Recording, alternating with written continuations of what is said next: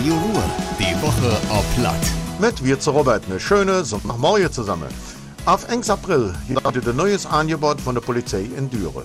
Und zwar ein Pedelec- und E-Bike-Training für Senioren. Das Ganze ist umsonst. Beim Training sollen die Senioren lernen, wie man sicher mit dem Drahtesel im Straßenverkehr unterwegs ist. Letztes Jahr hat es bei uns im Kreis viel Unfall mit der Elektroräder gegeben. Das soll sich durch das Seminar jetzt ändern. Der Nachbarschaftshilfe im Dürener Grünjörtel wird Geburtstag. Denn seit einem Jahr unterstützen ihre amtliche Kräfte die Menschen, die hilfsbedürftig sind und das fast jeden Tag. Mit Inkäufen, dem Gang zur Post oder auch mit Fahrdiensten. Auch zwei Dürener Kirmeslick riefen der Menschen unter der Arm. Jede Mittwoch, jedes Backfisch und Samstag jede Triefkuchen.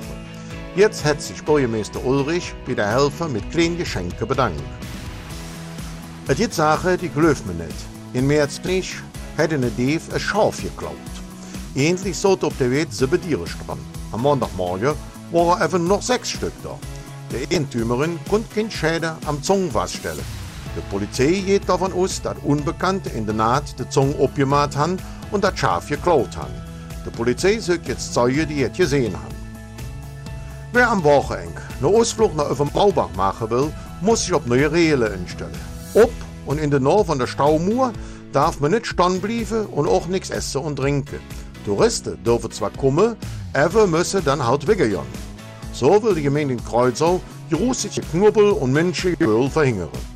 Und das war das wieder. Ich allen einen schönen Sonntag. Madet Jod, Ihre Robert. Radio Ruhr, die Woche auf Platt.